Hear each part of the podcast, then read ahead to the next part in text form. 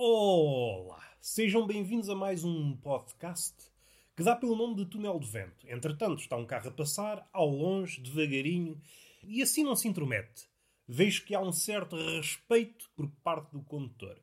Provavelmente estava a andar a 200 dentro da localidade, nada a dizer, tem lá a sua vida, mas deu-se conta que estava a passar por uma zona onde se fabricam podcasts. E então reduziu a sua marcha. Só lhe fica bem. Uma coisa é atropelar pessoas. Pessoas aí ao pontapé. Agora, o que é que é útil para a humanidade? Pessoas ou podcasts? Pá, nem precisam responder. Só vos fica mal. Ah, mas eu apetece-me responder. Não responde se faz favor para a gente não se chatear. E aqui aproveitamos para fazer uma pausa para a reflexão. Há pessoas que gostam muito de responder, mesmo quando não é com elas. Alguém pode dizer: Ah, todos temos direito à nossa opinião, à nossa palavra. O silêncio é amigo da ditadura. Está bem, o silêncio é amigo da ditadura, mas também é amigo da poesia. O que só prova as intenções do silêncio. O silêncio tem muitos ardis. Vamos pensar um pouco no silêncio. Então dá-se com a poesia e dá-se com a ditadura? Como é que alguém consegue ser amigo de coisas tão antagónicas?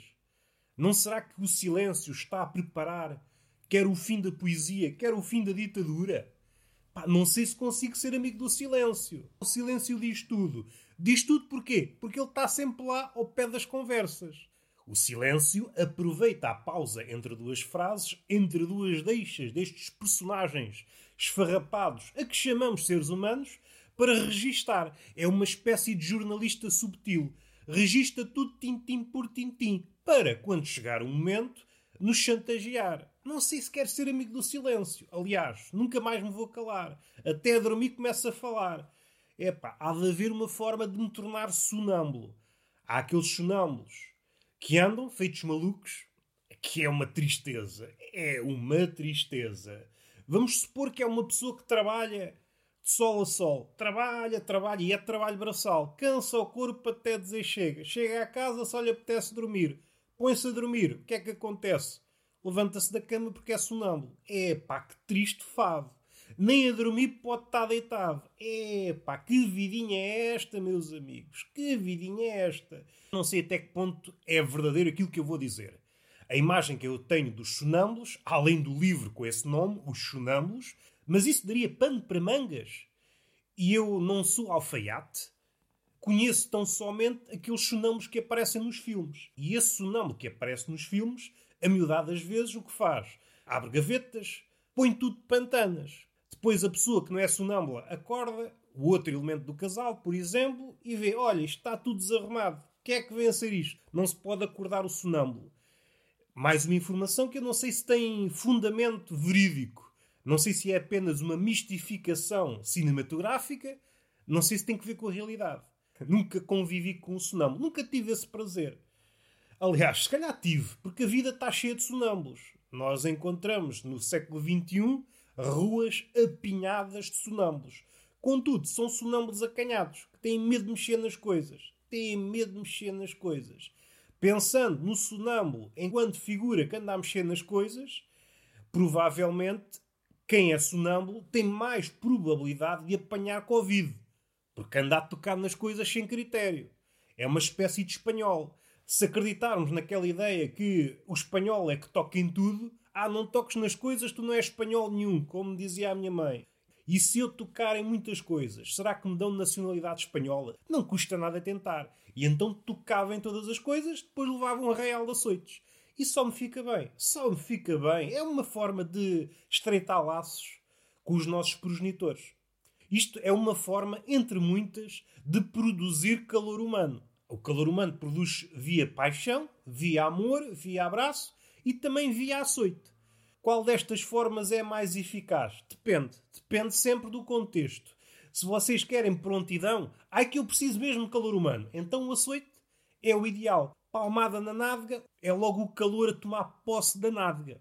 Este é o meu parecer de leigo. Está bem que no mundo de hoje é muito difícil oferecer esta hipótese. Volta e meia aparece uma mulher, amiga ou conhecida, que se dirige a nós nestes termos. Ai, está muito frio, está muito frio. O que é que o homem faz? Talvez inspirado nos filmes. Nos filmes é que os homens. Ah, a mulher está com frio. Encolhe-se toda. Ah, estou no meu casaco. Então o homem agora vai apanhar um resfriado. Aguenta. Então não quiseste vir. Despida. Agora aguentas. Ai, o caraças da mulher. Se for uma mulher decotada, o homem protege a mulher, apanha frio e fica privado do decote. Epá, não me parece uma postura responsável é tapar o paraíso. Depois disso, o homem vê-se obrigado a olhar na cara da mulher. E não queremos isso. Não queremos isso. A cara da mulher vê-se uma vez, duas e está visto. Agora, o decote é outra coisa. Inesgotável. É um manancial de hipóteses. Ficamos a olhar, olhar, e é inesgotável. Isso é muito bonito. É muito complicado quando o homem é privado disso. Vamos respirar fundo, não é por aqui que nós queremos ir. Esta questão de dar o casaco. Se o mundo fosse mais justo, o mundo mais amigo do seu amigo, não haveria problema de eu propor à mulher. A mulher diria-me: Estou com frio. E eu diria: Minha amiga, posso dar-te uma palmada no rabo? Aqueço-te num instante. E ela: Faz favor. Epá, ainda tenho frio. E vocês continuavam a dar até atingirem a temperatura ideal. Aí, à medida que a temperatura começava a baixar, vocês iam dando uma palmada. É a manutenção. Já me perdi, não era por aqui que eu queria ir. Onde é que eu queria ir, pá? Não faço ideia. Onde é que estamos? O que é o mundo? Não faço ideia. Tanta pergunta e eu sem vontade de responder a nenhuma. Ah, já sei. Estava a questão da pergunta. A questão das pessoas intrometerem-se em questões que não são as delas. Se a vida é um filme ou um palco, eu acho que a pessoa não está ciente do seu papel. Há um diálogo entre duas pessoas, entretanto intromete-se outra, muito típico de uma taberna. As personagens não sabem o seu lugar se uma peça de teatro fosse passada numa taberna, ou segundo os ditames de uma taberna, volta e meia havia uma inversão. As personagens principais passavam a secundárias e vice-versa. Ninguém sabe o seu lugar numa taberna. Ninguém. Estamos a conversar. Vamos supor, eu e uma mulher, de repente há um terceiro personagem que se intromete, ou senta-se mesmo. Vocês estão a ter uma espécie de encontro na conversa amena, com vista a aquecer ainda mais e quando dão conta, está um personagem vindo, não sei de onde, sentar-se ao vosso lado, a perguntar coisas como: então como é que é? Então como é que é? Esta personagem não existe nos filmes, nem nos livros, nem em lado nenhum. Só existe nas tabernas. É um habitante das tabernas. É alguém cujo fito é escavacar diálogos. Não tem mais trabalho nenhum. Vê alguém, está sempre a farejar diálogos. Ele percebe que o diálogo está bem encaminhado e avança. Epá, tem de escavacá-lo. E vai. E o diálogo que muitas vezes demorou um bocadinho a arrancar, o homem e a mulher tipicamente estão nervosos, vencido esse nervosismo, essa personagem intromete-se e volta ao nervosismo e ficamos todos encaralhados. Esta questão de se intrometer na conversa e responder a perguntas que não são dirigidas a determinada pessoa faz-me confusão, porque são as mesmas pessoas que em tempos de escola não respondia às coisas. Ah, não sei, não respondo. Não sei, não respondo. É pá, é uma prática que se perdeu. Então tu na escola não respondias quando não sabias e agora respondes a tudo. O que é que aconteceu? Não me digas. Tropeçaste, bateste com a cabeça numa pedra e quando te levantaste era sábio. Foi mesmo isso que aconteceu. Foi mesmo isso que aconteceu. Dou-te com um pau nas costas até perderes o conhecimento. Isto não é assim. Faz falta esta humildade que tínhamos na escola. É pá, não sei, não respondo. Não sei, não respondo.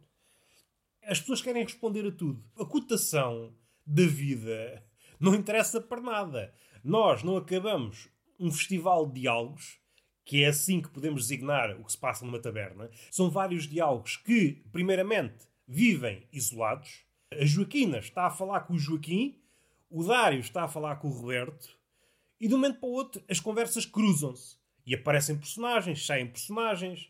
Uma espécie de vaudeville. E às vezes até pinto o bigode para parecer o Groucho Marx. Dançamos, cantamos, bebemos e é uma alegria. Só que no fim ninguém se entende. Alguém poderá dizer, Roberto, mas é mesmo assim, o ser humano é mesmo assim. Não se entende. Quando muito ficcionamos. Alguém poderá dar o testemunho. Meu amigo, eu tive 20 anos com uma pessoa e nunca percebi o que é que ele estava a dizer. E foi por isso que eu gostei dele. Assim que comecei a perceber, perdi o interesse. faz-me sentido esse testemunho? Faz-me sentido. Vamos respirar fundo, O que é que importa dizer? A relação dos bêbados e os factos. O ser humano, como é fácil perceber, é um animal que está sempre em contradição. Não há forma de fugir a esta imagem. O que me parece é que atualmente contradiz muito mais. Porque a memória dele está toda escavacada e por vezes nem se lembra daquilo que acabou de dizer há 5 minutos. Não há ligação entre os eventos. Então diz uma coisa, volvidos 5 minutos diz o contrário. Tudo muito bonito.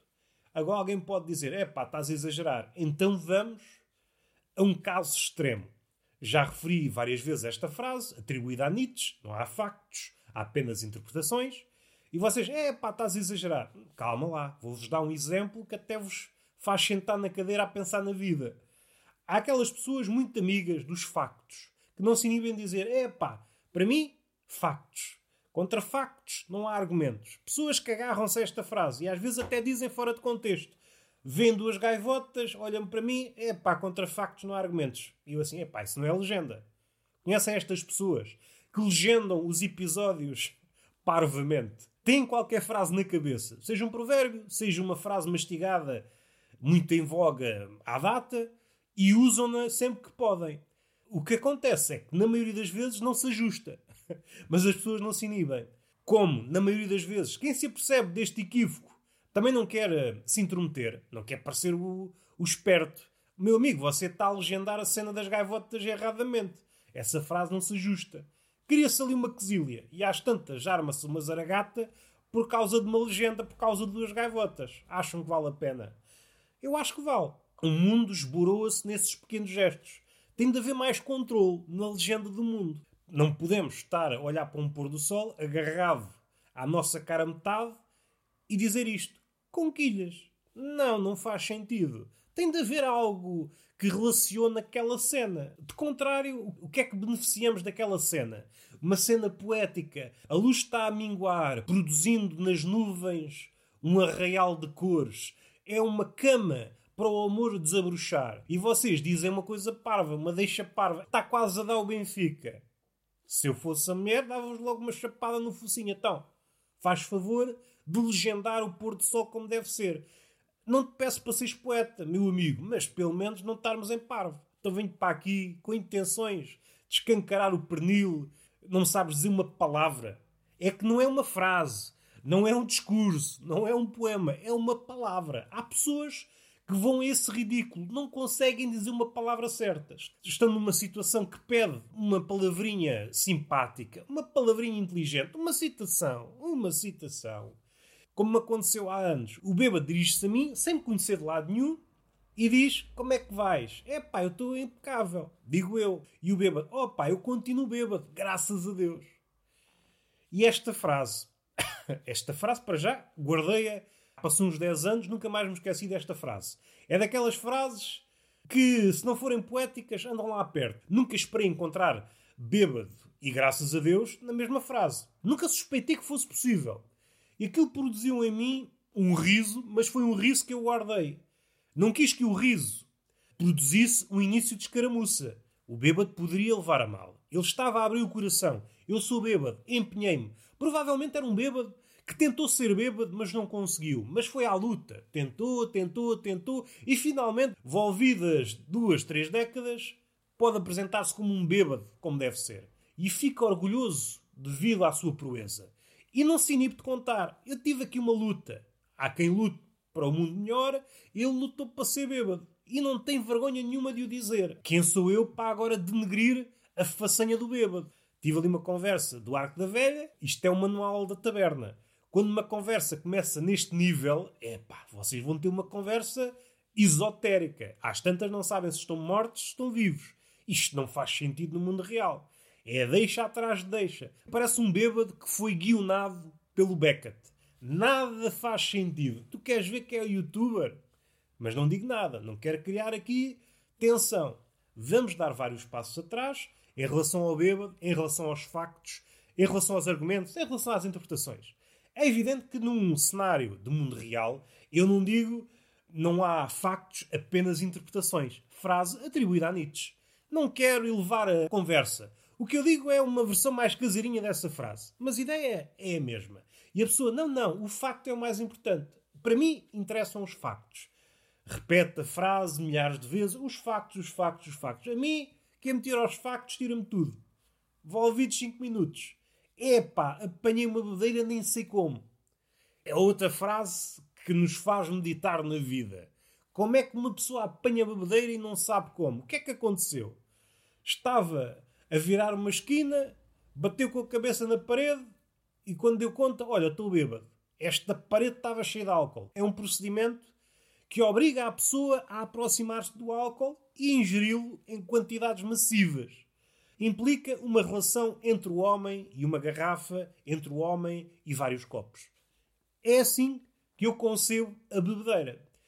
E à medida que esse homem que diz que não sei como é que apanhei a bebedeira, que estava a dizer, e os factos é que interessam, vai contando a sua demanda e os copos. É pá, só bebi três gins e seis cervejas e um copo de vinho, não sei como é que apanhei uma bebedeira. Então, meu amigo, então tu não eras aquele rapaz dos factos? Não, isto para mim não é bebedeira. Só me está a dar razão. É um bocado disparatado pensar em Nietzsche quando estamos diante de um bêbado deste calibre. Alguém que não quer assumir que está bêbado. Seria estranho dizê-lo desta forma. Ah, meu cabrão, meu mentiroso. Afinal, Nietzsche tinha razão. Tu és um mentiroso. Tu afinal não gostas de factos. Estás-te a borrifar para os factos. Se os factos não estão de acordo com a tua narrativa, tu queres interpretações. E ele, opa, não, eu sou agarrado aos factos. Não, tu estás agarrado à garrafa, meu bandido. Isto não é um facto, não, isso é uma garrafa. É pá, estou bêbado. Finalmente te assumiste, porra, só te faz é bem. É pá, sinto-me mais leve. E começa o bêbado a levitar. É pá, não precisavas de ficar tão leve assim. Pois ato uma cordinha ao bêbado e anda a passear com o bêbado como se fosse um balão. E está feito. Vamos respirar fundo e nem sei respirar, estou todo entupido, nem sei respirar em condições. Epá, sinto-me triste, sinto-me triste. Beijinho na boca, palmada pedagógica numa das nádegas e até à próxima.